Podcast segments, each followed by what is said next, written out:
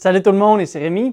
Aimeriez-vous un jour pouvoir vous payer cette maison à 1 million de dollars ou bien ce bateau qui est à 159 000 dollars? C'est pas sorcier, il y en a qui sont capables de se l'acheter et pour ça, il va falloir partir de quelque part financièrement pour pouvoir arriver à s'acheter ça.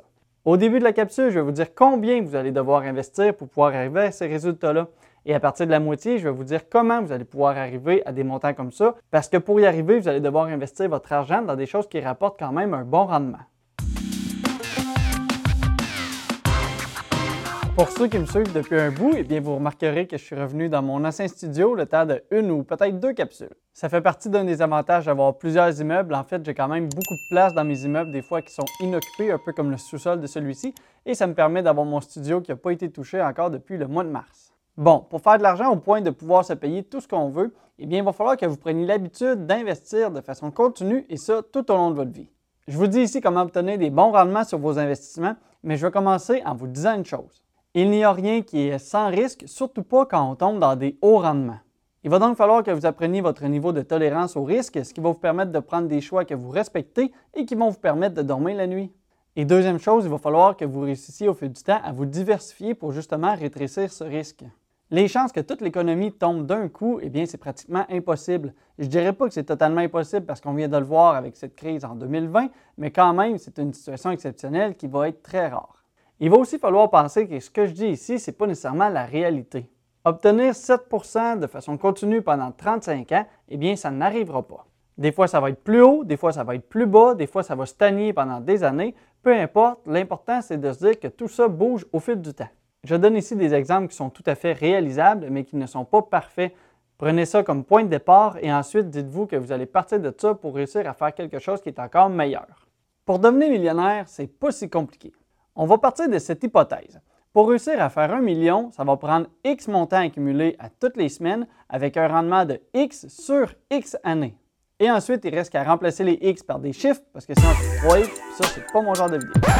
Pour commencer, je pourrais vous dire qu'on pourrait mettre un montant de 200 par semaine de côté avec un rendement de 7% pendant 30 ans et voilà, vous aurez un peu plus que votre million. Vous voyez, c'est pas si difficile.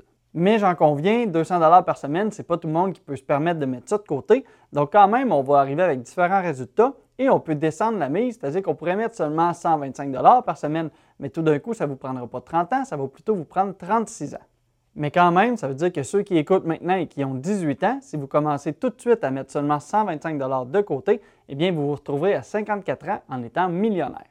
Je pense que tout le monde peut y arriver, du moins pour ceux qui ont vraiment une volonté. On peut même encore descendre plus bas dans les montants mensuels. Disons qu'on met seulement 50 par semaine, et eh bien avec un rendement de 7% composé, au bout de 50 ans, vous aurez 1 93 468 50 ans, c'est sûr que c'est long.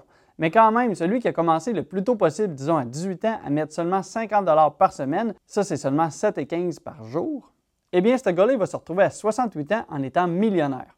Et toi aussi, un jour, tu vas te retrouver à 68 ans, mais probablement que tu ne seras pas millionnaire si tu n'as pas eu les efforts de mettre seulement 50 par semaine de côté. Je vous mets ici quelques chiffres rapides. L'idée de base, c'est qu'on veut être millionnaire à l'âge de la retraite pour pouvoir profiter de la vie tranquillement. Donc, on vise 1 million à 65 ans. Pour y arriver, on va faire l'hypothèse qu'on prend des investissements qui nous rapportent un rendement de 7% moyen tout le temps au travers du temps de nos investissements. Et en plus, je parle du fait que vous commencez avec absolument zéro d'économie, c'est-à-dire que vous allez devoir mettre ces montants-là, mais si jamais vous avez déjà, disons, un 50 000 de côté, c'est sûr que vous ne partirez pas du même point. Donc, il va falloir que vous contribuez avec un certain montant par semaine. Voici les chiffres. Pour quelqu'un qui a 18 ans, eh il va falloir qu'il mette 57 de côté par semaine pour pouvoir arriver à faire un million à l'âge de la retraite. Si tu as 25 ans, il va falloir que tu mettes pratiquement le double, c'est-à-dire 94 par semaine pour pouvoir toi aussi arriver à faire 1 million de dollars à l'âge de 65 ans. À 30 ans, ça va être un montant de 135 par semaine qu'il va falloir que tu mettes de côté. Et à 40 ans, eh bien, on tombe avec des montants qui sont quand même élevés. Il va vous falloir 294 par semaine avec des intérêts composés de 7% pour pouvoir arriver au bout de 25 ans au million. On voit ici l'importance de commencer le plus tôt possible. Parce que si on arrive à 40 ans, oui, 294 par semaine, c'est quand même beaucoup. Mais si jamais vous aviez déjà un coussin de 50 000 que vous êtes prêt à investir, eh bien, tout d'un coup, vous vous retrouvez à seulement devoir mettre 63 de plus par semaine pour pouvoir y arriver. On voit que la différence entre les deux montants est quand même très grande. Donc c'est important, même si on ne commence pas à investir proprement dit tout de suite, d'avoir un coussin prêt pour le faire. Bon, c'est bien beau tous ces chiffres, mais en même temps, je parle de faire un rendement moyen de 7% tout au long des années. Et quand on voit le rendement du compte d'épargne à la banque, eh bien, on comprend que ce n'est pas en laissant notre argent dormir dans le compte qu'on va pouvoir y arriver. Je vous parle maintenant des cinq investissements qui vont vous permettre d'atteindre ces rendements-là quand même facilement. Et ces investissements, eh ils se rapportent entre autres aux quatre piliers de la richesse que j'ai déjà parlé. Le premier investissement intéressant est de mettre votre argent dans ce qu'on appelle les FNB, les fonds négociés en bourse. Les FNB, en fait, ça offre de la diversification d'un seul coup. C'est un portfolio de plusieurs compagnies, donc en achetant ça, tu obtiens un petit peu de chaque compagnie qui fait partie du fonds. Un seul FNB va regrouper plusieurs compagnies, c'est-à-dire que même s'il y a une compagnie dans l'ensemble qui va moins bien, eh bien souvent les autres entreprises vont continuer de bien aller, c'est-à-dire que le fonds va continuer à être intéressant. Un des fonds intéressants est le fonds américain, le SP 500, qui regroupe les 500 plus grandes compagnies publiques aux États-Unis. Il existe aussi plein de fonds au Canada, un peu comme le fonds Vanguard SP 500 qui est à Toronto. Donc pour 74 c'est possible d'acheter une partie des 500 plus grandes entreprises publiques au Canada. En 2012, ce fonds était seulement à 25 c'est-à-dire qu'il y a eu un rendement de 296% au travers des huit dernières années, ou on pourrait dire une moyenne environ de 37% par année. Vous voyez maintenant que c'est réalisable de faire au minimum un 7% comme je parlais dans mes exemples au début. À court terme, c'est sûr que oui, ça peut être ardu, c'est-à-dire qu'il y a des hauts et des bas, mais quand même, sur le long terme, ça va être une façon qui va être intéressante pour sécuriser ces investissements. Depuis 100 ans, le retour moyen du SP 500, par exemple, est en moyenne de 7,5% On parle une fois ajusté à l'inflation et en investissant toujours ses dividendes à nouveau. C'est quand même quelque chose qui n'est pas si mal pour un investissement qui est complètement passif, mais tout ça va quand même comporter des bons et des mauvais côtés. Pour commencer, voici les mauvais côtés. Premièrement, c'est un regroupement de plusieurs entreprises et vous n'avez absolument aucun contrôle sur tout ça. C'est-à-dire que même s'il y a une entreprise qui fait un très très haut rendement, eh bien s'il y en a d'autres qui sont à perte, eh bien le FNB pourrait être à petit rendement. Si vous aviez plutôt investi directement dans l'entreprise qui a très bien fait, eh bien vous auriez eu un meilleur investissement. Donc avec les FNB, il faut être prêt parfois à laisser un peu de profit sur la table pour pouvoir avoir un petit peu plus de sécurité. Un autre mauvais côté, en fait, c'est que souvent c'est une solution qui va être à long terme. Sur plusieurs années, oui, on voit que la tendance fait que ça augmente, mais en même temps, sur un court terme, eh bien, ça pourrait stagner ou même peut-être descendre. Quand on met de l'argent dans un FNB, il faudrait au moins viser un horizon de 10 ans. Donc oui, ça va quand même bloquer un certain montant d'argent, mais en même temps, c'est ce qu'on veut ici pour atteindre notre million.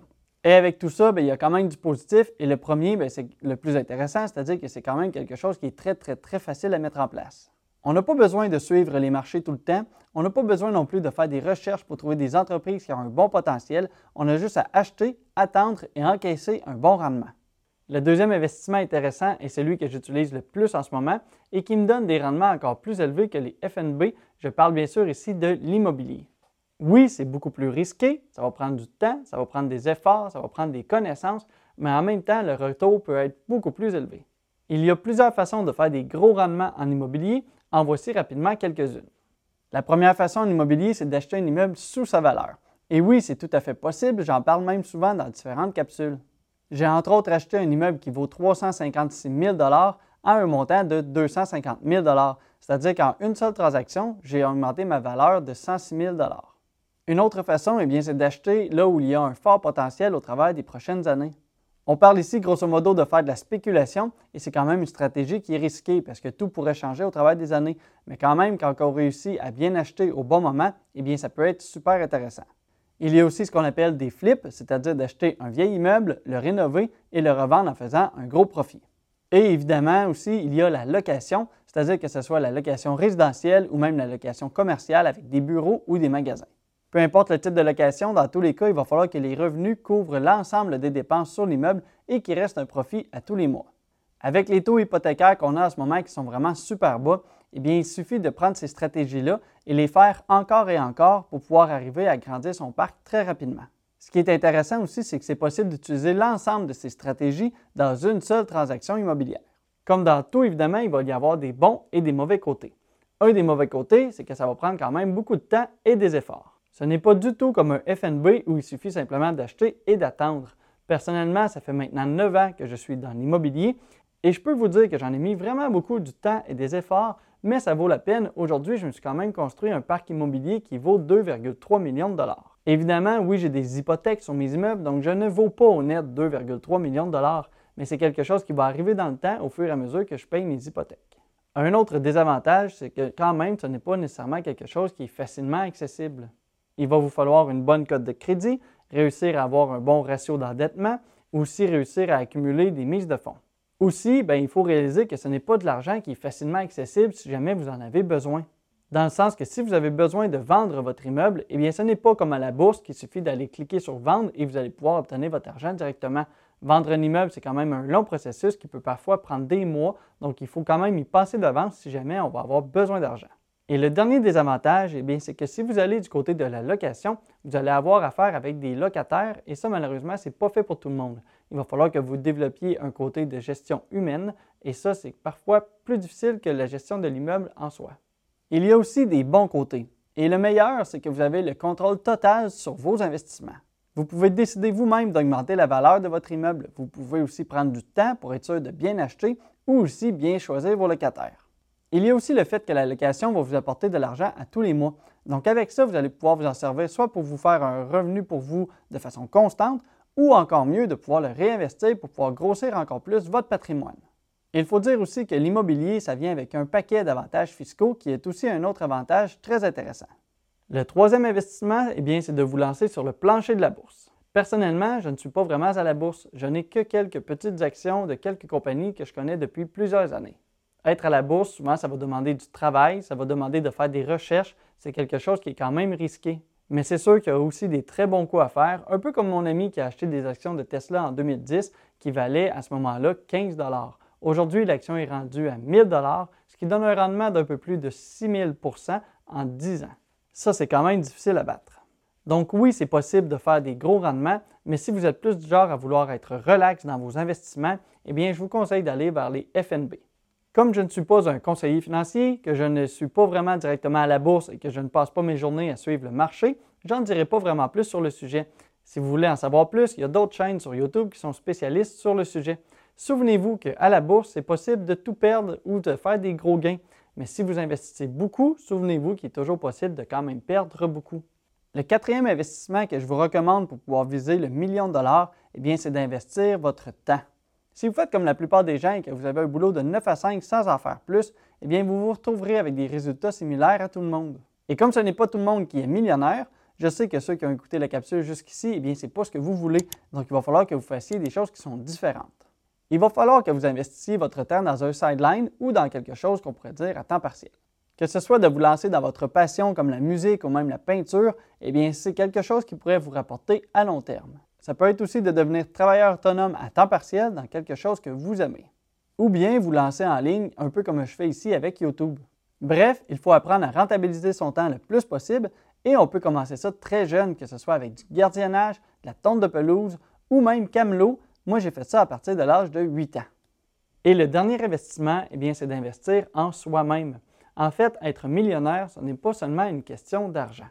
Il va aussi falloir que vous preniez du temps pour construire une bonne mentalité. En fait, il va falloir que vous preniez du temps pour vous instruire, grandir intérieurement et être en ligne avec vos décisions. Apprenez à lire sur la croissance personnelle et aussi sur la finance. Je vous dirais même de faire du bénévolat, ce qui va vous permettre d'apprendre des choses qui vont vous servir pour le futur. Il faut être heureux dans la vie parce que ce n'est pas l'argent qui va vous permettre d'arriver au bonheur. Donc, c'est important dès le départ d'avoir une bonne balance dans toutes les facettes de votre vie.